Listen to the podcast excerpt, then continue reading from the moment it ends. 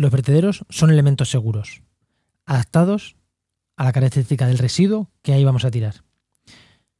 Pero hay veces que ocurren accidentes, aunque las menos. La gran mayoría de veces llamamos accidente a una falta de control, a una falta de medidas de control de las empresas y a una falta de medidas de control de las administraciones que tienen que velar para que no se produzcan esos accidentes. Y los pongo entre comillas porque yo creo que no son accidentes. Quizás eso pasó en Zaldívar. Comienza Actualidad y Empleo Ambiental, un podcast de Juan María Arenas y Enoc Martínez.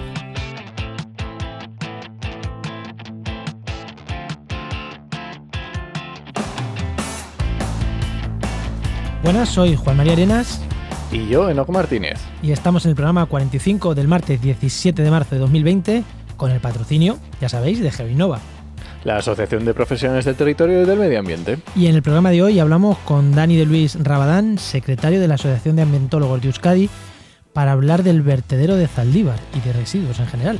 Así que, pero antes, como siempre, ¿no? Que antes de presentar al invitado, ¿qué tal tu semana? Ah, pues muy bien, una semana de locos completamente.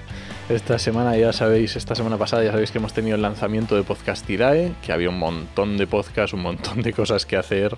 El, bueno, grabamos el jueves y el viernes salió el programa de Cogestiona, en el que me hizo Javier, Javier Martínez una pequeña entrevista. Eh, tuvimos el viernes luego el primer programa de mi, mi podcast nuevo que sale del charco. Luego este sábado y domingo de repente nos salió un podcast en directo que se llama Enciérrate con la ciencia, eh, iniciativa de Sara Robisco, y que también lo tuvimos que montar en, en horas y bastante movidito. Sí, y el ¿Tú charco- ¿Qué tal, Juan? Por cierto, el charco que habla del mismo tema. eh. Sí, justo en el charco hablo de Zaldívar, pero bueno, Zaldívar. nada, es solo un poquito de opinión. Y yo nada, lo mismo. O sea, podcastidae, podcastidae, podcastidae, con retoques de la web, que tú piensas que todo va, un- va genial, hasta que la lanzas, la gente empieza a navegar y te dice, uy, aquí el enlace está mal puesto, uy, aquí tal. Pero si estaba todo probado. Pues no, siempre hay cosas que no están probadas y que hay alguien que se da cuenta. Entonces, pues nada, pues por las noches tocando la web ahí, tocando algunas cositas, pero bueno, ya más o menos funcionando todo. Lo mismo, enciérrate con la ciencia. Menudo fin de semana nos hemos dado de preparar a toda marcha un podcast con cada día con seis científicos y lo hemos montado y nos hemos salido viva de hemos salido vivos de esto, así que súper contentos. Y yo también lanzando podcast nuevo, me dio envidia, ¿no? Tú lanzaste el viernes, pues yo también. Diario de un ecólogo se llama. El viernes tuve el programa cero y esta semana ya estoy con el con los programas 1. Bueno, de hecho, hoy que estamos grabando ya se emitió esta mañana el programa 1. Y va a ser diario. Veremos a ver dónde me lleva esto, ¿no? no lo sé, tú mismo, tú sabrás. Y, na- y decir que, aunque no es la semana pasada, sino la que es esta donde estamos, que el, el jueves, si no hay cambio de planes, porque ya sabéis que con todo esto las conexiones caen, tal, no podemos asegurar ya nada. Pero mm, programa online premium de transformación profesional para científicos e investigadores. Doy un seminario dentro de ese programa junto a Manolo Castellanos que podéis invitar, o sea, podéis uniros al seminario a escucharlo con jmrenas.com barra seminario y ahí voy a hablar, pues eso, de transformación profesional para doctores y científicos. El jueves, Eso pero bueno, el jueves, ¿no? el jueves, el 19. jueves a las 8 de la tarde. Os podéis escribir ahí en jmrenas.com barra seminario. Y nada, yo creo que ya está la semana pasada, incluso esta futura, resumida. Así que vamos a darle paso al invitado, ¿y te parece? Venga, adelante. Bueno, pues hoy tenemos de invitado a Dani de Daniel, a Dani de Luis, no sé por qué digo Dani de Daniel, Daniel, eh, Dani de Luis, secretario de la Asociación de Ambientólogos de Euskadi.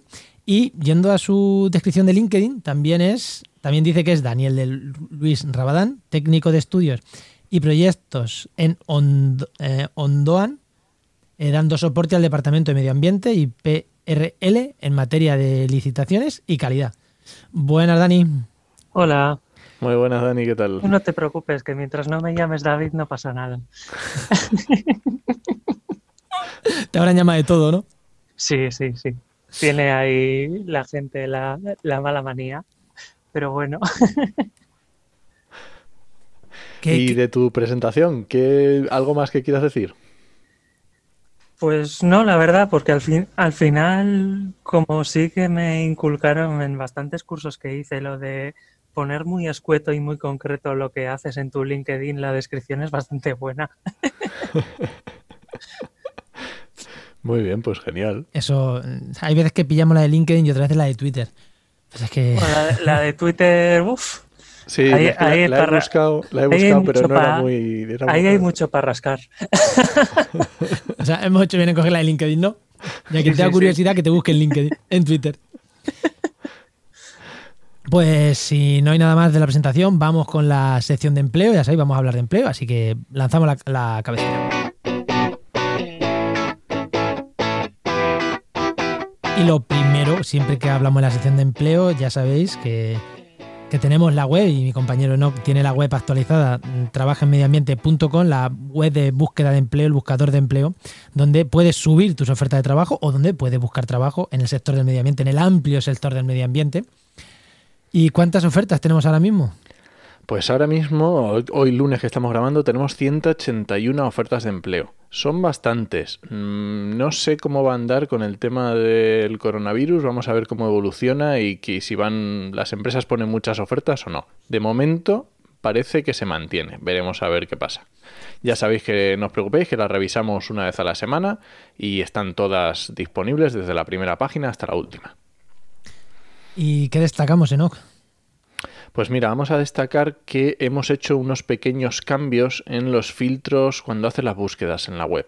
Son muy pequeños, o sea, no os preocupéis porque lo único que hemos hecho es bajar a los filtros más rápidos, son con un clic, las prácticas y becas y las el freelance. Y lo vais a ver enseguida que es mm, creemos que es un más intuitivo y más fácil de buscar para a la hora de buscar los empleos. Y ya que estamos, Enoch, si os gusta esta página, podéis hacernos un pequeño donativo que nos ayudará a pagar hosting y a pagar otras cosas. Así que os, Eso os es. agradeceríamos, está implementado en, en el empleo, en cualquier empleo de los donativos. Un pequeño donativo siempre nos viene bien. O si tenéis una empresa, poner aquí tu oferta de empleo también nos viene bien, que son 10 euritos poner la oferta, que tampoco es tanto. Y nos ayuda mucho a mantener este, este buscador de empleo. Y ahora te nos pregunta tú, ya sabes que te gusta preguntar Mi esta pregunta, pregunta. preferida. a ver, Dani, cuéntanos eh, por qué, cómo has llegado a, a estar donde estás ahora mismo en, en el sector profesional, cómo, qué vueltas diste, qué querías ser cuando eras pequeño. Pues empezamos por el principio, porque yo quería ser dentista de primero, fíjate. Dentista. Sí, sí, sí, sí. Yo quería ser dentista. Pero luego, no- luego también no sé qué pasó en mi infancia o lo que sea. Y no sé, igual le empecé cogiendo el gustillo a esto del, del medio ambiente. Y, y luego dije, va, meteorólogo, que porque esto del tiempo, demás, me gusta y demás. Y luego ya en bachiller, cuando puse los pies en la tierra y vi la oferta universitaria y vi que para ser meteorólogo los meteorólogos son físicos y yo no iba muy bien en matemáticas, que digamos. ya dije, "Ma, ambientales, venga, ambientales. Y, y ambientales hice. Y la verdad, pues eso, saqué la, la carrera normal, eso sí, acabé, acabé en plena crisis del 2012, Qué bueno. Sí, la generación perdida, no sé qué, no sé cuántos, pegaron el tasazo de tres pares al- a la investigación, un máster que me costaba a mí 2.000 euros me pasó a costar 4.000 Ostras. y fue como, vale, trabajo no voy a encontrar. ¿De qué era el máster? Perdona, Dani. Iba a hacer de contaminación y toxicología ambiental. Ajá. Pero claro, me, se me iba de presupuesto, pero vamos, brutal. Y entonces dije, oye, pues, pues igual sigo formándome, porque en esta, la carrera tampoco me ha enseñado mucho de lo que es trabajar en laboratorio y sí que la parte analítica de la carrera a mí me gusta mucho. Ujú. Entonces me metí a hacer un ciclo superior de laboratorio y aproveché a hacer la formación de centros de trabajo en Polonia. Y una vez me volví de Polonia, sí que empecé a mirar cosas así y demás y eché un par de eché un par de ofertas y luego aparte me metí a hacer como un proyecto de un plan de empresa. Porque sí que tenía intención igual de ponerme por mi cuenta, Por hacer tu cuenta, ¿no? consultoría, etcétera. Y entonces, justo mientras yo estaba haciendo mientras yo estaba haciendo ese proyecto, eh, me llamaron para me llamaron para hacer entrevista, para trabajar en la em- primera empresa que, que empecé a currar. Y, y ahí empecé eh, al final en medio ambiente, en- porque yo al final toda la vida me llevo dedicando a consultoría ambiental y así empecé en medio ambiente casi por, un poquito sí a través del, a través del máster, porque la empresa sí que buscaba sí que buscaba un licenciado, pero como era una entidad acreditada en aguas, buscaba a alguien también que supiera la parte de laboratorio, claro, porque al final cuando haces los seguimientos y etcétera es como si llevaras un laboratorio portátil en, en el coche o en lo que sea. Sí. Y entonces así entré y yo entré haciendo haciendo esto, sobre todo eh, vigilancia, vigilancia ambiental en obra, pues siguiendo lo que viene siendo la declaración de impacto ambiental, viendo que las constructoras cumplen lo que lo que deben de cumplir. Luego, poquito a poco me fui metiendo en el sistema de calidad de mi empresa, ya era inspector y me dedicaba a hacer sobre todo eh, inspección acreditada en el campo de aguas, de, de aguas residuales, pues ver que cumplan los vertidos de las diferentes empresas y demás, y sobre todo mucha, mucha, mucha consultoría, todo lo que es eh, tramitaciones, pues eh, legalizar empresas, luego cosas más complejas también, he hecho peritaje ambiental, sé, de cosas. la, vida de, yo creo, de todas las, profesiones, ¿no? El em, ir haciendo muchas cosas, porque al final siempre lo decimos, el hiperespecializado trabaja uno en España. Al final el resto de trabajadores es gente que sabe hacer de todo, que, mm, que sirve para todo, es como la llave inglesa, que sirve para todo. Igual rompes almendrucos, que apretas un tornillo. Eh, pues yo creo que es, al final es lo que tenemos que sacar de aquí, ¿no? Tú fórmate, pero al final arde todo, ¿no? Que al final es lo Sí, que... al, al, final es eso, porque yo concretamente en, en, el tema de la consultoría sí que es cierto que al final es que es, es un trabajo tan, tan dinámico que es que acabas, acabas viendo todas las áreas de medio ambiente, porque yo, por ejemplo, vale, cuando empecé estaba solo en obras, luego el segundo año ya estaba acreditado y ya podía hacer las inspecciones por mi cuenta. Pero claro, en ese primer y segundo año yo estaba colaborando con otras dos entidades acreditadas, una que llevaban los temas de mediciones atmosféricas y otra que llevaba olor ambiental, y estaba trabajando pues con, con las dos, porque yo estaba ahí un poco formándome en, todas las áreas. O sea, y yo te digo que en esos cinco años pues vi ruido, aguas, suelos, aguas subterráneas, olores, atmósfera, eh, mediciones en continuo. O sea, prácticamente todos los palos de medio ambiente. Sí, y, además eso, te da una experiencia en obra, eso la experiencia en obra se suele valorar mucho por las empresas. Sí, sí, y al, y al, final eso, y luego ya los últimos dos años yo ya estaba de responsable de, de departamento llevando en País Vasco pues las labores de atmósfera y de atmósfera, ruido y olores, y yo estaba acreditado para atmósfera, ruido y olores. Y entonces, pues iba ahí el, el esto, es lo que lo que ocurre también, por, por desgracia, que si la consultoría, pues al final es un trabajo bonito si te gusta, pero pero es un trabajo muy exigente. O sea, te quita, te drena la vida, pero de, de, una manera brutal.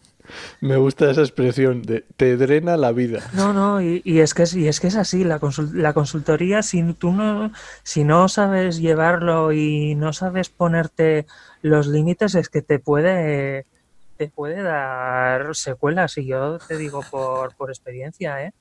Sí. Que, eh, que, a mí ya el último, el último año yo estaba, yo estaba fatal de, de hostia, de, de, carga de trabajo, de, de hostia que no, no, no me da la vida para hacer. De plazos, de. Tengo que, que hacer y además estaba hasta el coño, hablando mal, hablando mal y pronto. Y clarísimo.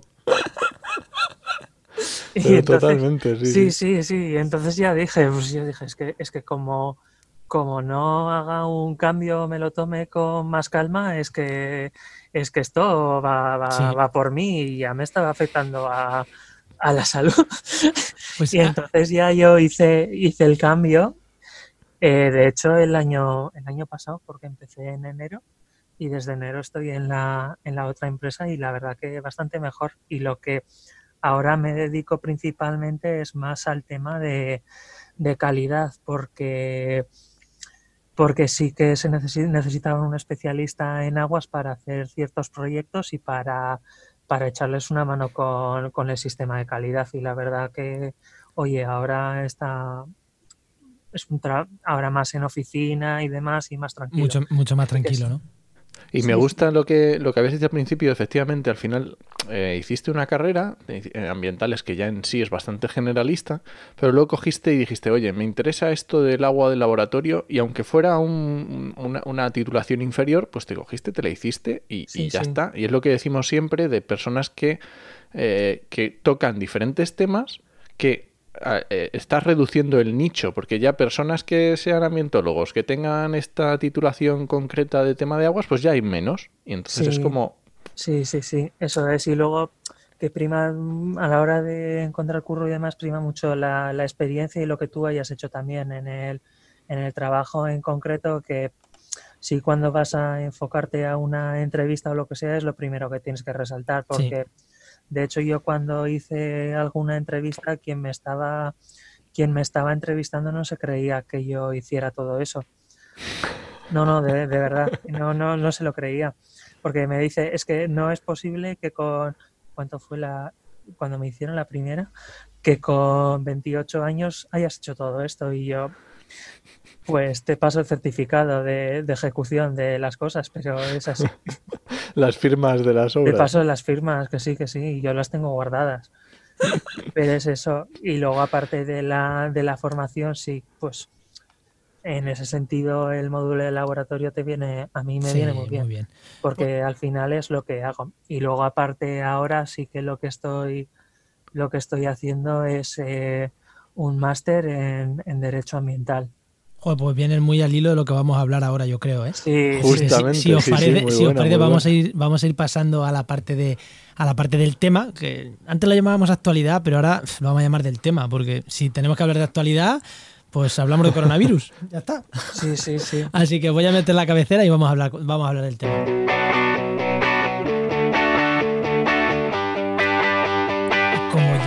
Hoy hablamos de gestión de residuos y en concreto del desastre que pasó hace unas semanas en el vertedero de Zaldívar, con dos personas aún desaparecidas y que ahí mm, yo estaba más o menos un poquito pendiente, y lo hablábamos fuera de micro con Enoch, que, o sea, ¿cómo acabó aquello? Pues que llegó el coronavirus y ya solo se habla de coronavirus. Entonces, eh, allí también hubo incluso confinamiento de la población, ¿no? Se les pide a la gente que no saliera de sus casas y todo no al nivel de ahora, pero, no, pero ahí tuvo un problema ambiental, ¿no? Hubo un problema. ¿Qué, es lo que pasó exactamente? Vamos a situar a la gente. ¿Qué es lo que pasó en Zaldívar? Vamos a empezar por ahí. ¿Qué es lo que pasó? O sea, porque. Mm, no, o sea, no previamente. ¿Qué fue lo que desató el desastre de Zaldívar?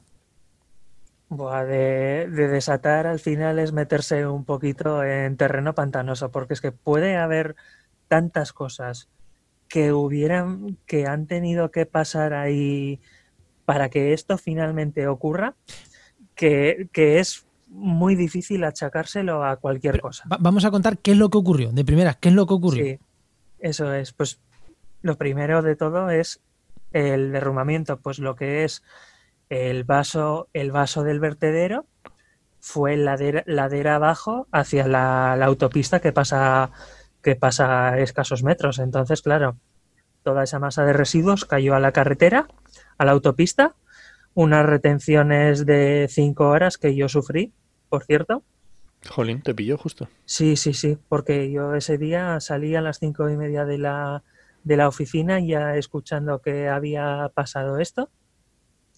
Pues llegué igual a las a las ocho y media de la noche a mi casa. Y aún cogiendo rutas alternativas y demás, porque yo tengo la suerte de que, de que conozco, conozco mi zona, pero, pero vamos, quien tuviera que ir a Donosti lo tenía jodido. Pero sí, al final lo que ocurrió es eso, un deslizamiento de laderas en lo que es el, el vertedero y todo eso, todo ese residuo, pues quedó expuesto y quedó en, el, en lo que es el, en suelo natural y en la esta, con la desgracia de que pues quien estaba, las dos personas que, que estaban ahí en la zona afectada, pues se las llevó la tierra. Que más gente del vertedero, por fortuna, se pudo, se pudo salvar, pero, pero es eso, que hay dos personas ahí desaparecidas que a día de hoy se siguen buscando.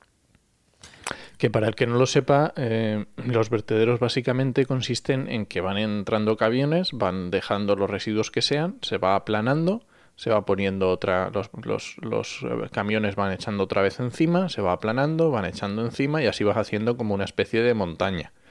Entonces cuando dice, cuando dice Dani que eso se deslizó, pues eso es, efectivamente es que la montaña, como si fuera una montaña cuando hay muchas lluvias y se cae media montaña, pues aquí se cayó media montaña, pero de residuos. Y, para quien no lo sepa también, eh, ya pregunto exactamente, el problema no es solo que ya es bastante, unos residuos sobre una carretera y dos personas desaparecidas. Es que ahí habían esos residuos materiales que no debían estar ahí, ¿no? Y altamente contaminantes. En sí lo que hubo el, problema es eh, que, claro, que aquí lo primero que ha habido es una, es una desinformación brutal en cuanto, en cuanto al tema, porque por lo menos en nuestra comunidad autónoma, eh, los vertederos de residuos no peligrosos están autorizados a recoger amianto, ¿vale? Entonces, eh, ese amianto normalmente viene pues de cuando haces una, la gestión de una ruina industrial, de un edificio, lo que sea, tú la uralita la, la recoges, la gestionas, la aíslas y la llevas al vertedero que está autorizado a recoger ese residuo. Pero ¿qué pasa? Si se destruye eh, el sector del vertedero donde está almacenado y, ese, y esas fibras se rompen, pues claro, añádele, añádele lo que viene siendo el problema de tener amianto y fibrocemento y amianto en el, en el emplazamiento, que claro, porque, las medidas preventivas que hay que coger pues son brutales. Porque recordemos que el problema del amianto, que todos sabemos la famosa uralita, antigua, ¿no? Eh, el problema del amianto viene cuando se rompe. Cuando se rompe, el polvo que, que, desprende esas fibras es lo, es, lo, es, lo, es lo, perjudicial, porque uno las respira y es cuando le producen, le producen vamos, los problemas que lleva el amianto. Eso es. Y claro, aquí lo que básicamente pasó es que la China y los demás se metieron ahí alegremente, entre comillas, a hacer las labores de rescate. Y claro, el gobierno vasco sabía desde, desde minuto cero que ese vertedero recibía amianto, con lo cual pararon las labores de búsqueda porque había amianto cuando ellos deberían de saber que había amianto. Entonces, claro, pues está ahí ese tema, más luego cómo siguió el tema, que claro, en cuanto se expusieron al aire los residuos, eso empieza, empieza a arder, porque claro, tú cuando vas acopiando residuos, si estos residuos tienen materia orgánica y que muchos de los residuos que se vierten ahí tienen materia orgánica porque van desde el, polvo de acerías, lodos de depuradora, lodos o tierras que salen de emplazamientos contaminados y que se pueden verter en se pueden verter en este tipo de vertederos. O sea, todo eso lleva materia orgánica. Tú cuando lo comprimes aumenta de temperatura y empieza por acción de la descomposición. Y claro, eso, en cuanto metes excavadora y, lo, y entra aire, oxígeno en esa, en esa masa caliente, eso empieza, empieza a prender. Y entonces, ¿qué pasó? Pues que a la noche del día siguiente al derrumbamiento, que, que yo de hecho estaba de vuelta porque estaba, estaba fuera y era de noche, que eran las 11 de la noche o así, ya ves la columna de llamas de la leche según vas entrando a casa y dices, hostia, ¿qué ha pasado aquí? Es que encima ardiendo tela. Y claro, y aquí es donde empieza lo que estaba, lo que estaba hablando Juan. Eh, y no, también, o sea, lo que es el, confinamiento ese que, tuvimos en Erma. Bueno, porque yo antes de nada soy, soy, soy de Erma, vaya, del pueblo más cercano también al, vertedero. Entonces, claro, ahí empieza también la movida, que está, tenemos un vertedero ardiendo, que hay que tomar medidas preventivas que tenemos a, tenemos a todo el mundo soltando gilipolleces por las redes sociales, nadie aclara nada. Tenemos ahí un Cuando dices a todo el mundo, te estás refiriendo a gente del gobierno. Sí, sí, sí, sí. no se crea la gente que es el típico cuñado que está soltando memes. No, no, no, no. Por desgracia, todo, por desgracia, todo el mundo soltando chorradas. Pues tanto por un tanto vecinos como políticos, como, como todo. O sea, aquí no se libra ni, ni el apuntador, porque si os vais a alguno de los grupos de Facebook que son del, de los vecinos de Herman, es que podéis, podéis leer, o sea, cosas rocambolescas, que como el agua de abastecimiento que está contaminada y, y esa de las más de las más soft, vamos.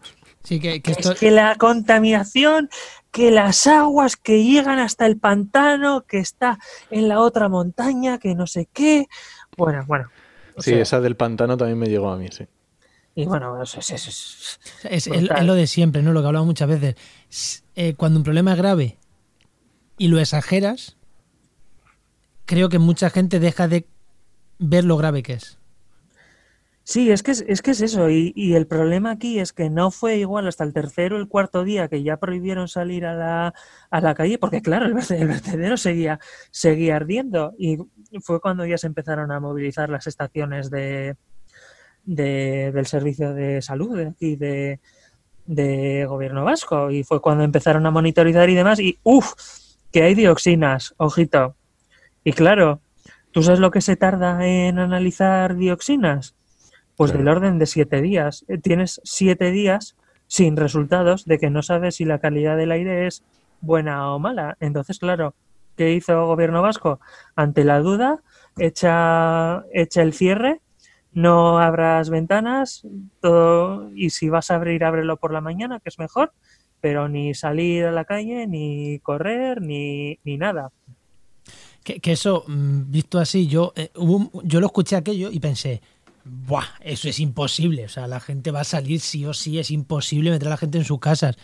Pues por desgracia, un mes después estamos metidos un país entero en sus casas, salvo cuatro idiotas. Sí, Efectivamente. Y, y, entonces fue, fue eso lo más así. Pero claro, es que no es solo el problema del aire, que lo siga habiendo porque hace, pues, ¿cuándo fue? El jueves de la semana pasada hubo otro incendio y es que va a haber mientras se sigan las labores de excavación para poder estabilizar esa ladera, para poder permitir que los cuerpos los encuentren, va a seguir, van a seguir habiendo incendios. Entonces, claro, es como se ha puesto ahí un dispositivo ya para controlar todo ese tipo de cosas, pero que, que, yo entiendo que son cosas que se hubieran tenido que hacer desde minuto cero, porque que sí que el gobierno vasco debe de sí, que el vertedero es de gestión privada, pero gobierno vasco tiene muchos vertederos que con que inspecciona y demás y que son cosas que pues deberían de, en mi opinión, de, saber gestionar rápidamente. A ver, a ¿qué preguntabas? Sí, y es que justamente estabas hablando, claro, estabas hablando de ahora, porque esto de Zaldivar ya pasó hace, hace unas semanas, entonces con el tema del coronavirus, en el resto de, de, por lo menos aquí en Ciudad Real, no llega absolutamente nada de tema de Zaldívar, no sé en otros sitios, pero ¿qué pasa? O sea, ¿qué ha pasado desde entonces? ¿Cómo estamos eh, a día de hoy? ¿Qué se ha solucionado? ¿Se han encontrado esas dos personas? Mm. No, a día, a día de hoy lo que, lo que ocurre es que se siguen se siguen haciendo las labores de, estabilización de lo que es el vertedero para poder para poder permitir el rescate, pero a día de hoy no ha aparecido nadie. Y lo que sí que se, se ha hecho, bueno, desde que se derrumbó han pasado administrativamente muchas cosas, porque lo primero, se ha sacado una orden por parte del gobierno vasco que hay que encontrar urgentemente alternativas de valorización para los residuos que se estaban llevando ese vertedero. Eso es lo primero. Otra cosa que ha pasado, se han paralizado mogollón de mogollón de obras porque no, no hay vertedero donde, donde llevar los residuos. Porque ese, perdón que te corté, Dani, ese vertedero no era un vertedero, mm, digamos, como a lo mejor la gente piensa, que se lleva la basura de que tú echas en, no, tu no, casa. No, no, no, no, no, no, no, no. Ese vertedero es un vertedero de residuos no peligrosos. Pues ahí van residuos industriales, pues que salen, pues de, de las acerías, de, de, obras de construcción y demolición, pues el eh, los materiales que no pueden valorizar, pues los llevan ahí pues otras cosas, pues por ejemplo los lodos de depuradora que no pueden aprovechar en agricultura, pues los llevan ahí.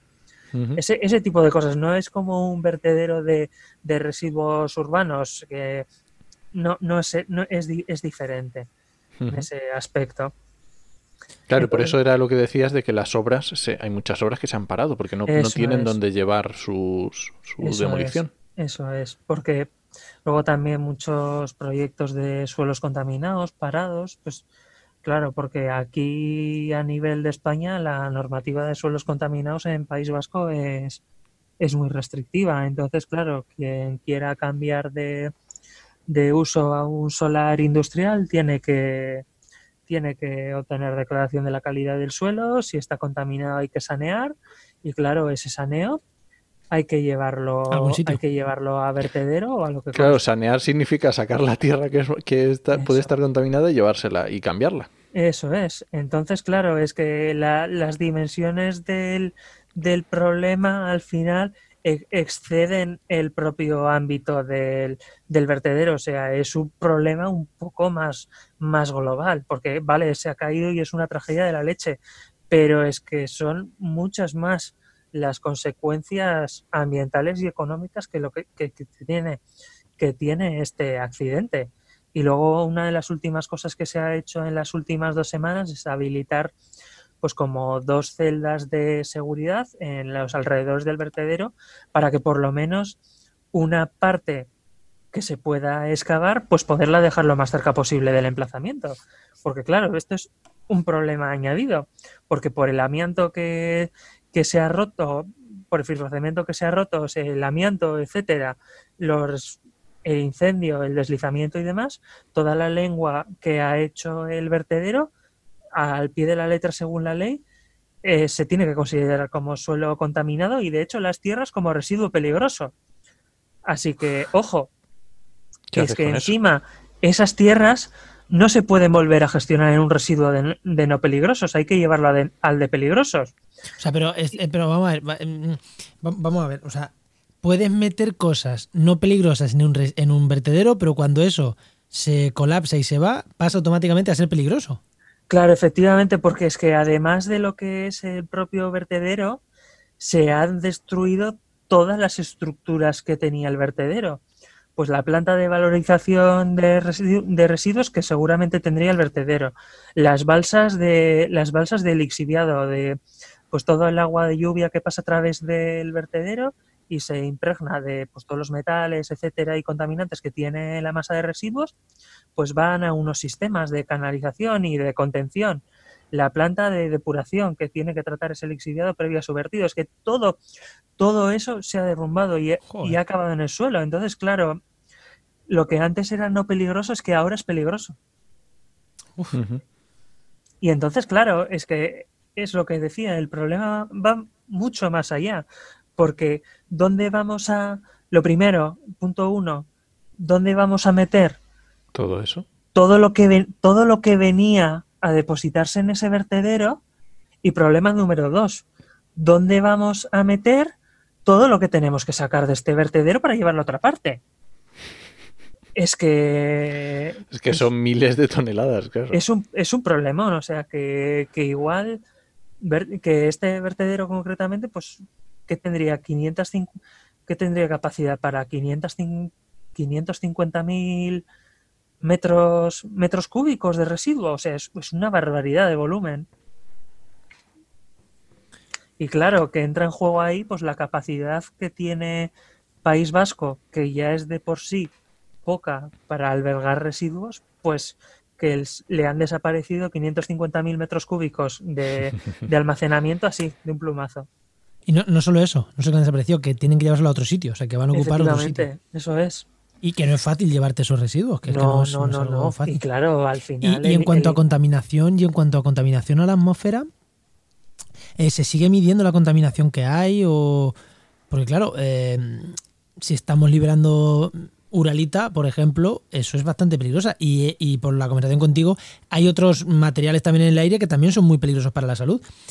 ¿Qué, se estaba se está eso controlando, no se está controlando. Es que yo con los temas ambientales siempre tengo, o sea, eh, todo lo que se está haciendo para el coronavirus que me parece genial, eh, en algunos desastres naturales, sobre todo en este tipo, igual debería haberse debería de hacerse igual porque también es muy peligroso para la salud y normalmente no se hacen, ¿no? Cuando son temas ambientales no se hacen. Entonces, por saber, por lo menos se está controlando y informando a la población o no se está haciendo. Sí, sí, sí, sí. O sea, ahora se han puesto, las estaciones siguen porque se han instalado como, como de continuo.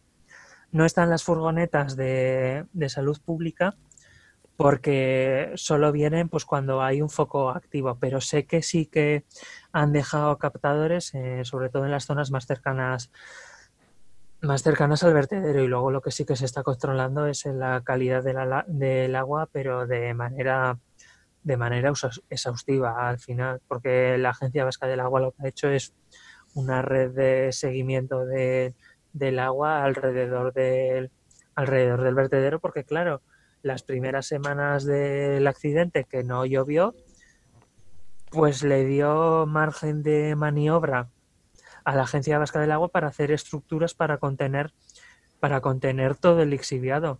Pero bueno. es que ahora llevamos una barbaridad de tiempo que no para de llover. Y entonces, claro, la masa de residuos ahora ni no hay no sabemos hasta qué punto no hay impermea- impermeabilización en el vertedero, pero sí es cierto que el lixiviado va libre por el vertedero. Entonces, claro, pues esos al final son vertidos que pueden acabar en dominio público hidráulico y que por tanto hay que, hay que controlar. Eh, Está clarísimo. la parte de impermeabilización del vertedero, yo asumo que se ha ido al garete. O sea, eso se ha ido. Yo, eso seguramente, seguramente un, un geólogo lo, te lo puede confirmar, pero yo, por las dimensiones y por lo que yo veo, porque encima yo lo veo todos los días que, vuelvo, pasas por ahí, ¿no? que vuelvo a casa, yo estoy convencido de que ese, ese vertedero ya no tiene impermeabilización por debajo. Es que tampoco es muy es que un difícil. movimiento tan brutal de tierras, vamos, de residuos en este caso, es que eso es una fuerza imparable, vamos. Claro, Si es que si, veis las fotos, al final es el monte y lo que estaba igual eh, 50, lo que antes estaba normal, pues la báscula del vertedero, por ejemplo, ahora está como 100 metros más abajo. O sea, que, que, ha, ba- que ha bajado como, como si te cayeras un escalón, igual, igual. Para, para, hacernos, para hacernos una idea. Un, escalón de 100 metros. O sea, no, Sí, no sí, es un sí, sí, escaloncito sí. del, que- del que has pisado mal el último peldaño, no, no. 100 que se, metros. que se dice pronto, que se dice pronto, pero es que visto el antes y el después es, es espectacular. Bueno, estamos en podcast y aquí la imagen no. Aquí tenemos que transmitirlo. Pero yo creo que con la imagen gráfica de un escalón de 100 metros, creo que eso ya es bastante imagen gráfica para, para entenderlo. Y más cosas, nos has hablado, que nos has hablado que ha habido muchos movimientos a nivel de administración, pero claro, también hemos hablado de que ese, ese, mm, ese vertedero era de gestión eh, mm, privada. Sí. ¿Qué ha es. pasado con eso? ¿Cómo está ese tema? O sea, al final, el, al final la movida es eso, que sí que pues el, el vertedero al final no deja de ser, no deja de ser una, una empresa, ¿sabes? Entonces, claro, esa empresa tiene una autorización ambiental integrada y el gobierno vasco periódicamente pues inspecciona que, que las medidas de gestión que le impone la autorización ambiental integrada, pues que las cumpla. Vale, pero ¿qué pasa en caso de accidente? Pues aquí nos entra la ley de responsabilidad medioambiental. Y entonces, ¿qué pasa? Que un accidente derivado de tu actividad, tú tienes que, tú tienes que responder ante el daño que el accidente ha causado. Tendrá que tener esa empresa unos seguros que cubran eso. Efectivamente. O, o- o mucho, o mucho jabón para lavarse bien las manos. Sí, sí. Entonces, claro, lo que, lo que ocurre es eso, que aquí ya no hay solo que vale como si se fuera a ir de rositas la empresa. No, no, no. La empresa tiene un tiene una situación ahora muy complicada porque según la ley él tiene que hacerse cargo del daño que ha producido. Y claro, el gobierno vasco, una vez que acabe todo, pues le va a cargar a la empresa lo que es toda, todas las obras de construcción para hacer los muros de contención, la gestión del lixiviado, las campañas de medición, la monitorización del agua, las expropiaciones que ha hecho, la construcción de las dos celdas de seguridad que han hecho en el perímetro del vertedero, etcétera, etcétera, etcétera, etcétera. Y ahora, Dani, e-, eso es lo que va, eso es lo que en teoría tendría que hacer el gobierno vasco. Y hasta ahí, de En acuerdo. teoría. Vale. Y ahora, ¿qué porcentaje crees que va a hacer eso? O sea, en, en- pon en una balanza cuánto crees que va a hacer eso y cuánto crees que se va a echar jabón y se va a lavar las manos la empresa, el gobierno, mm, porque será mm, de un primo, de un tío del consejero y al final aquí mm, no pasará nada. Siendo sincero, tu, tu opinión, ¿crees que se le va a exigir a la empresa? ¿O crees que la empresa va a salir de esta de rositas indemne Que hará un ERE, un, ¿cómo se llama esto? De una que se declarará insolvente, insolvente. y luego montará otra empresa pantalla para derivar fondo y esas mierdas.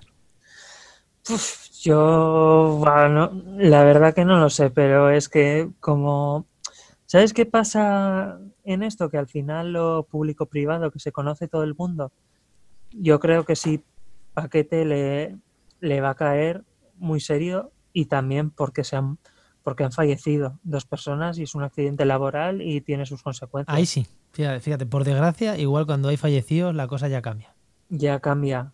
Sí, básicamente Yo- porque no es lo mismo que te denuncie la Asociación de Ecologistas del Pueblo Sí, a sí, que sí, lo haga a que lo hagan familias de unos fallecidos. Ahí es verdad que la cosa cambia, porque yo verdad que en la administración normalmente no confío en este tipo de denuncias, porque al final son empresas muy cercanas a la administración. Pero es verdad que por desgracia está en la familia de los fallecidos y ahí sí que sí que va a haber tela que cortar.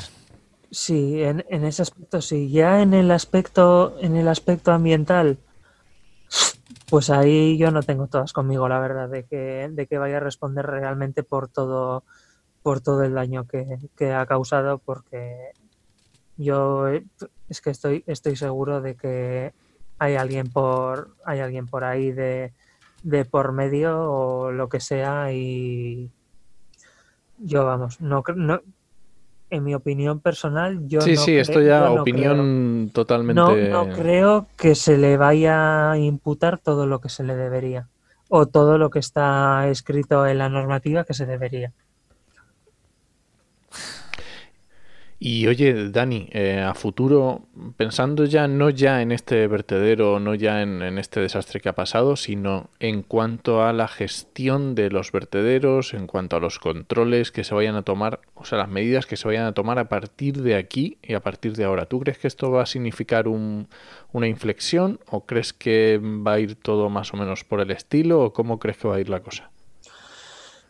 Yo la verdad que creo que esto es un aviso al final, porque se está criticando ahora mucho la gestión público-privada de los vertederos y yo concretamente y también bastantes compañeros de la, de la asociación están muy en contra de lo que es este tipo de, de gestión porque tiene las garantías que la empresa que la empresa pueda asegurar y acreditar pero no es lo mismo que si una entidad pública estuviera gestionando el vertedero.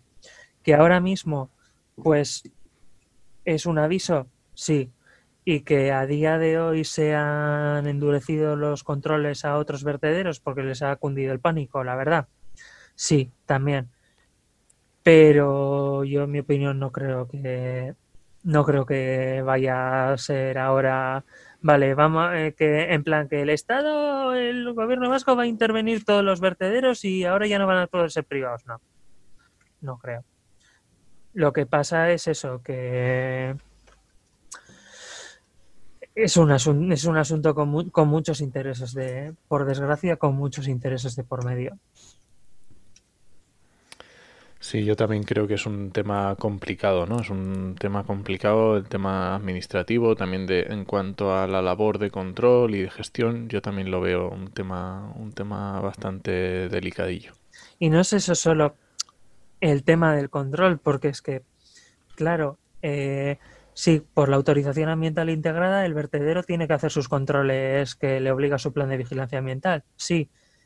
Y eso, pues contrata una, una empresa, una entidad de control que le hace los, los controles, los informes, se los sube, etcétera, los presenta, hace su PVA antes del 31 de antes del 31 de marzo, lo remite a gobierno vasco con sus indicadores, etcétera. Pero eso es solo una parte de lo que hace el vertedero. O sea, esos solo son los indicadores ambientales, pero luego tiene también los de los de lo que es la propia gestión de cómo está haciendo in situ técnicamente eh, la gestión de residuos. Y eso no es algo que, que, haya una entidad que lo controle, sino que lo controla el Servicio de Inspección de Gobierno Vasco.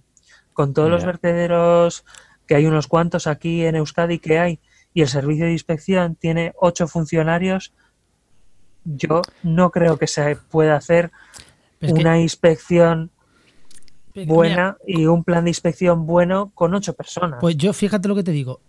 Y con dos. Sí. y, te, voy a decir, no, y te voy a decir el por qué. Eh, en muchos de estos casos, no sé cómo estará funcionando el País Vasco, pero mm, eh, yo vivía en Villarroledo, ahí teníamos una industria que tiraba en medio de la ciudad un montón de polución, pero un montón. Y, oye, el día que iba a la inspección o el día que iba a la tele a grabar, no emitían. Oye, no sé por qué ese día, no sé qué pasaba, que alguien les avisaba. Yo no quiero ser mal pensado, no quiero ser mal pensado, era casualidad. Pero el día que iba a la tele, el día que había una manifestación o el día que iba a una inspección, no emitían. El día que iba a la tele viene un señor y se lo ha llevado todo y magia. Sí, sí, y, esto, y yo asumo que el día de la inspección igual. En plan, oye, que hoy hoy vamos a inspección, o, como las aguas de la calidad del agua en La Mancha, que, la empresa es la que coge el agua. Eso lo sé yo, o sea, el agua de la calidad del agua de consumo en mi pueblo e, es, la propia empresa la que dice, hoy voy a coger agua. Y, claro, y puede meter diferentes pozos y mete de los pozos más limpios, no mete del que está lleno de nitratos. ¿Vale? Entonces, por eso digo que con dos, o sea, con dos que, fueran realmente eh, sin saber que van a ir, ya se controlaba mucho, porque si son ocho y van avisando, es que no me sirve de nada. Oye, que voy a ir el martes a hacer la, inspección. Vale, pues, pues ya me encargaré de que el martes esté todo, vamos, todo perfecto. No vais a ver cosas muy evidentes, no, pero eso te los tienes que llevar a comer a los inspectores. Que no quiero decir que todos sean no vendidos, pero es que con estos temas siempre tengo muchas dudas. Sí, es que, y, es que es exactamente lo que, lo que dices, porque el gobierno vasco, claro, normalmente se queda se queda con ellos porque hay como un calendario de inspección y mira, este, este año te tocan y ellos, y ellos normalmente te avisan. O sea, solo en, en pocas ocasiones gobierno vasco se planta en un sitio a hacer la inspección. O sea, muy pocas veces. Entonces, es que, claro. Es que eso es lo útil, en serio. Es que. Mm, y aquí lo que habría que hacer, pues es hacer un plan de inspección interno y el día X yo plantarme plantarme en el sitio para verlo, pero es que es igual igual que habría que hacer que hacer todo el resto de controles ambientales, pero claro, como quien paga es la empresa, tú tienes que quedar bien con la empresa y vas encima el día que ellos te dejan ir o el día que ellos quieren que vayas. Entonces, claro, aquí aquí por por un lado las entidades de control tienen poco margen de maniobra porque al final es que te paga la empresa te paga la empresa para que tú hagas el control. Sí, tal cual. Sí, es que... Es complicado, es un tema muy complicado. Yo lo contaba en el charco que hace falta también, decía que hace falta medios, pero también hace falta funcionarios valientes. Sí, efectivamente. Y es que es pues, pues yo lo llevo también a, a mi campo, que es pues cuando estaba haciendo las visitas a obra y, y decir, Dani, pues, siempre sabían en la, en la obra, Dani va martes y jueves. Pues martes y jueves está todo, está todo ahí medio bien. Vete, vete un miércoles a ver lo que te encuentras, que a mí me ha pasado y de hecho yo lo hacía para, para ir a pillar, de hecho. No sé por qué lo tenía, porque lo tenía que hacer, porque es que están tan, tan acostumbrados de que yo fuera martes y jueves para, para tenerlo todo más o menos bien, que le cambiabas un día y ya era como, ah, y esto que me, y esto que me tenéis aquí, y que, y esto otro que me tenéis por aquí, que pues habrá que ponerse, habrá que ponerse las pilas, ¿no? Porque esto lo ve luego la diputación y que nos, nos buscamos un día todos. Pues Pero es eso, que al, que al final esta, estas cosas las está pagando la persona que no debería de pagarlas. O sea, porque esto se, yo creo que lo ideal fuera que las entidades que las entidades de control tuvieran el poder suficiente como para plantarse un día X en la empresa y decir, vengo de tal, vengo a hacer la inspección del vertido y vengo a coger esta, esta, esta y esta muestra, que es a día de hoy Sí. que no se hace, pero que sí que está implantado el protocolo de control de vertidos del ministerio, Pues que, te, es que- es que te obliga a hacerlo así. Pues yo creo que. Mm, No sé si queréis decir algo más, pero creo que este final diciendo, pues eso, que. eh, o sea, em, creo que, creo que el, el programa se resume en los últimos tres minutos que hemos dado. Es, es que así. el programa se resume en los últimos cuatro minutos que hemos dado. En plan, ¿por qué ha pasado todo esto? Porque hay funcionarios comprados, empresas compradas. No compras directamente. Es, Sí, no, no hablamos de. Pero bueno, sí. Sí, no hablamos de compras directamente, pero que al final es, el funcionario muchas veces no tiene otra que ir el día que le dicen. O sea, que, que no quiero tampoco cargar sobre todos los funcionarios, ni, ni, ni muchísimo menos, ¿eh? Pero que es- el sistema es el problema del sistema. Y, y nos acordamos, como dicen en mi pueblo de Santa Bárbara, cuando llueve. Creo que es así lo que dicen. Y ahora que hay un fallecido, dos fallecidos, porque son fallecidos claramente, Sí, sí. dos fallecidos y, y- y contaminación y descontrolada, ahora es cuando nos acordamos, y es que igual. Pero si esto sirve para que se hagan mejor las cosas, bienvenido Pues sea. Yo igual soy muy optimista, pero yo espero que sí que sirva de, de aviso para todo y que pues todos tengamos un poquito de, de conciencia, tanto por una parte como por otra, para, para hacer las cosas bien al final y que a día de hoy el problema del medio ambiente es un problema es un problema bastante bastante serio y que solo estamos viendo la punta del iceberg. Sí. Pues Enoch, Pues no sé, yo creo que ha quedado bastante bien retratado. Hemos tratado bien. Yo creo que ha estado chulo el programa. yo creo que está ha quedado chulo, pero bien. antes de irnos, eh, Dani, dinos dónde te podemos encontrar. Twitter, Facebook, eh, LinkedIn, los canales profesionales que tú nos quieras dar, eh, página web, Pues- yo qué sé. Pues mira, eh, sobre todo para tema, temas profesionales, mi, tenéis mi página de, de LinkedIn, que es Sí, eso de ponemos el enlace, sí. Dani de Luis. Y luego, si queréis, que es ya más, más informal, yo, bueno, uno de los hobbies que, que tengo de, de toda la vida es, es viajar. y sí que llevo un blog de viajes Ah, genial. Que es de, de Traveling Guide. Y Si queréis, pues eso es eh, de travelingguide.com Genial, y pues. eso os puedo dejar el, el Sí, enlace. Sí, el sí, déjanos el enlace, déjanos el enlace y lo ponemos también. Sí, sí, sí, sí. Y, y eso, y ahí está mi, ahí está mi, mi Insta. ¡Sígueme en Insta! Muy bien. Pero, pero sí, lo más, lo más así por ahí está, porque el, el Twitter es muy out of context y, Nada, y vamos. nada, nada. Muy bien, genial, genial. Yo, Genial. a mí no me gustaría que mi jefa viera mi, viera mi Twitter. Pues no, pues, no, pues no se dice y ya está. Esto es así, esto es así. No se dice.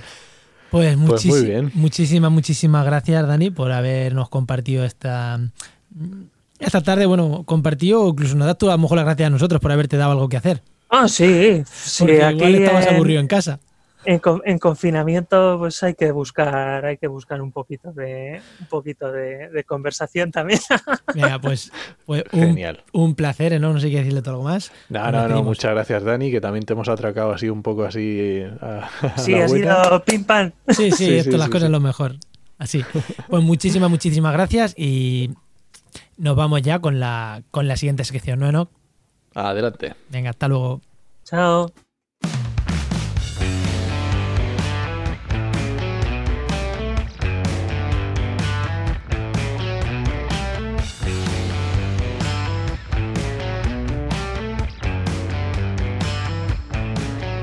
vamos con la sección patrocinada, que ya sabéis que nos viene gracias a GeoInnova La Asociación de Profesionales del Territorio y del Medio Ambiente. y que cada semana nos traen un par de recursos muy útiles para los que trabajáis en temas de medio ambiente.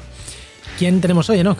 Pues hoy nos trae las recomendaciones José Lietor Gallego, que es doctor en biología y especialista en consumo responsable, educación ambiental, bueno, y por supuesto profesor de GeoInnova. Muy buenas, José. Muy buenas, Hola, José. buenas tardes. ¿Qué tal? Pues, ¿qué herramientas, qué dos herramientas nos traes hoy? Empieza por la primera, no nos diga las dos a la vez, porque... Bueno, las dos están vinculadas, empiezo por, por el principio, por la primera, y vamos a hablar un poco de algo que está ahora muy de moda, que es el patriotismo, ¿no? Ahí, bueno, yo, yo diferencio dos tipos de patriotas, eh, por un lado estarían los patriotas de barra de bar, ¿no? De boquilla, y luego están los patriotas de verdad, que normalmente son dos categorías que no se llegan a mezclar nunca, ¿no? Eh, cuando digo patriotas de verdad, me refiero a aquellos que demuestran su amor por el país y por su ciudadano a través de su consumo. Eh, los patriotas de boquilla normalmente llevan un, pueden llevar un coche de, de importación, eh, pueden comprar ropa en Zara, ropa fabricada en China y en Bangladesh, y nunca los verás comprando en las tiendas de su barrio. Suelen ir a las grandes superficies. Pero los patriotas de verdad eh, compramos marca española. Y, esa es mi primera recomendación, la, ¿no? Imagino que la herramienta va para los patriotas de verdad, ¿no? Sí, sí. Bueno, que, que, que la, claro. la, la, herramienta es comprar ropa de verdad y comprar cosas españolas, ¿no? Claro, eso es lo, el patriotismo se demuestra en la caja registradora, no en la barra del bar. Hay, hay una página muy interesante eh, para que conozcamos qué se fabrica en España, que tiene sede en Málaga y que se llama www.fabricasdeespana.com. Eh, como sabéis, no se pueden poner ahí en, en, internet, en el buscador, por eso es fabricasdeespana.com. Muy bien. Eh, se organiza por distintas categorías, pues por citar alguna, alimentación, herramienta y maquinaria, limpieza, muebles, energía, textil, ocio, transporte, etcétera.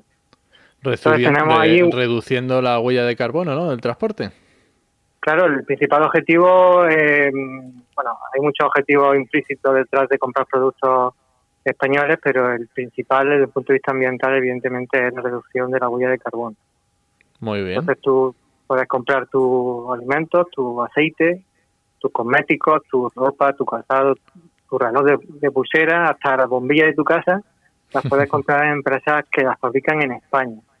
En esa página hay un buscador por categoría, hasta un total de 16 categorías, que nos van a hacer eh, un repaso más o menos exhaustivo, porque esta empresa ha crecido mucho en los últimos años y ya tiene una base de datos bastante exhaustiva de qué es lo que se fabrica en España. Pues oh, qué chula. bueno, y, está muy bien. ¿Y la, ¿Y la siguiente? ¿Y la siguiente? La siguiente sería afinar un poquito más, eh, ya que sabemos cuáles son los productos que pueden generar menos huella de carbono porque son fabricados en España, nos podemos ya a empresas y a marcas especializadas en economía verde y pro derecho humano, que sería la web www.fairchanges.com. Fairchanges, para los que no son bilingües, .com. Vale, ahí, ahí también tiene un buscador que filtra por localidades, por sectores productivos y por ámbito de impacto ambiental. Porque, Esta página es más menos exhaustiva porque es cierto que no hay tantas empresas y que tampoco eh, tiene un recorrido tan largo como en la anterior. Pues muy, muy. Serían muy buenas, muy buenas herramientas. Muy, muy buenas herramientas. Normalmente recomendamos cosas de GIS, de SIG. Eh, al final se nota el sesgo de, de Nova. Pero mmm, me encanta que hayas traído hoy estas dos herramientas que se salen completamente del, mundo GIS, pero que son súper interesantes para la gente de, medio ambiente. Y no solo el medio ambiente, está mucha de la gente. Cuando hablamos de GIS, eh, la gente no le va a decir a su, a su madre: Oye, mamá, está escuchando hoy esto, está de lujo, esta herramienta para llamar a la API de Google. No lo van a hacer, pero posiblemente para decir: Oye, mamá, que he escuchado la web esta fábrica de España.com que han recomendado hoy, échale un vistazo que merece la pena. Así que creo que las herramientas están geniales. No sé qué opinas tú, Enoch. Pues a mí me parecen genial. Muchísimas gracias, José. Están, vamos, de lujo, me encantan. Bueno, hay, hay algo que, mm, que, se respira en la calle, ¿no? Cuando hablas con la gente, y es que mm, eh, hay mucha gente que piensa que no se fabrican en España tantas cosas como realmente se fabrican. Sí. Eh, el mundo global nos ha idiotizado un poco en este aspecto, ¿no? Creemos que casi toda la tecnología se fabrica en una determinada parte del planeta, los alimentos en otra, y hemos un poco clasificado ¿no? a cada país por lo que pues, produce. Pues esto, esto igual da para un programa entero. Algún día que a ver si hacemos hueco y te vienes y nos lo cuentas en un programa entero, que esto da para un programa entero. si te parece. Sí, ciertamente. Sí, yo encantado. Esto además un tema bastante desconocido, ¿no? Pues Que mm, dejamos hoy, bueno, dejamos aquí estas dos herramientas y te emplazamos, eh, José, para que te vengas a un programa. Eh, ya buscaremos fecha a hablar de estos temas que seguro que, a la, que, al, que al oyente que nos está escuchando le parece súper interesantes. Pues muchísimas gracias, José, y, Muchas gracias, José. Nos vemos en la siguiente. y recuerda, que Ah, esta sec- recuerda que esta sección ha sido patrocinada por GeoInnova La Asociación de Profesionales del Territorio y del Medio Ambiente. y que puedes encontrar en www.geoinnova.org.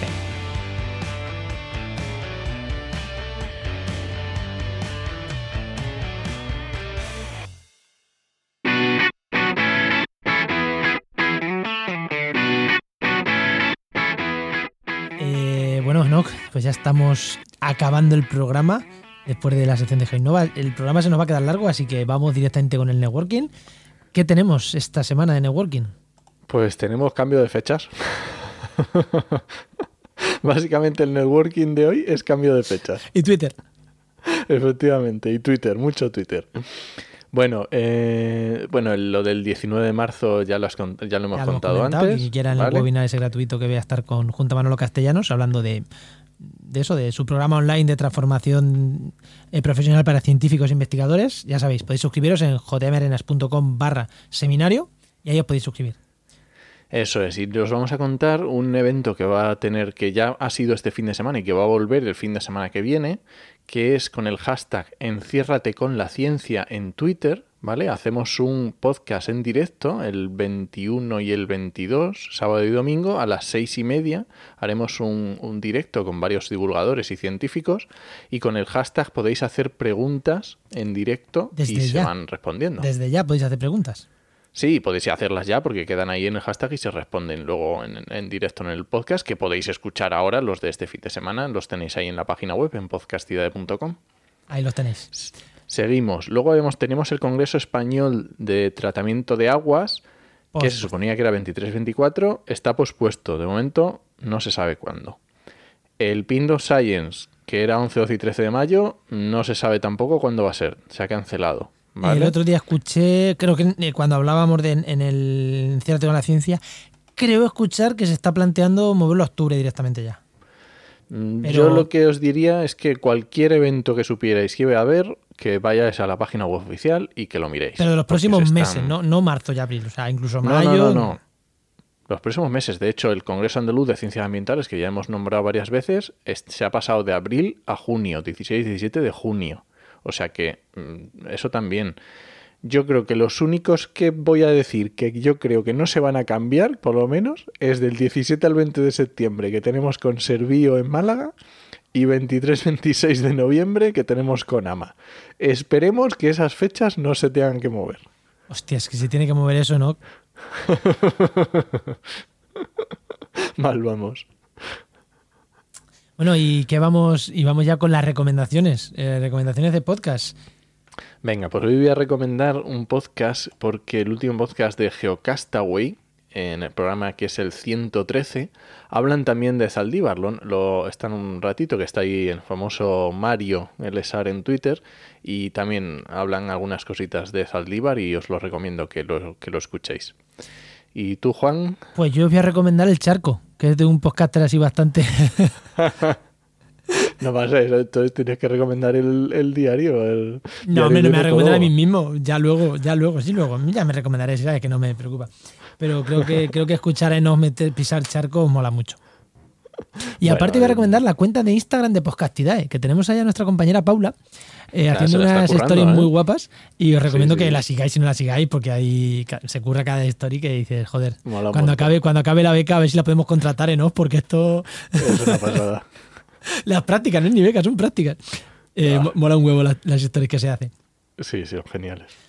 Bueno, pues nos vamos despidiendo. Mm, Nos vamos por hoy, hasta la semana que viene. Recuerda que puedes escucharnos en un montón de sitios y vos explique. Re- Si nos escuchan en algún lado de eso y puedes dejar comentarios, cinco estrellas, pues hazlo, que no nos cuesta nada, hijo mío, y nos ayuda a mejorar un poquito. Y nada, os esperamos el martes que viene en Actualidad Implemental y durante toda la semana en trabajenmediambiente.com y en nuestras redes sociales. Nos escuchamos. Adiós.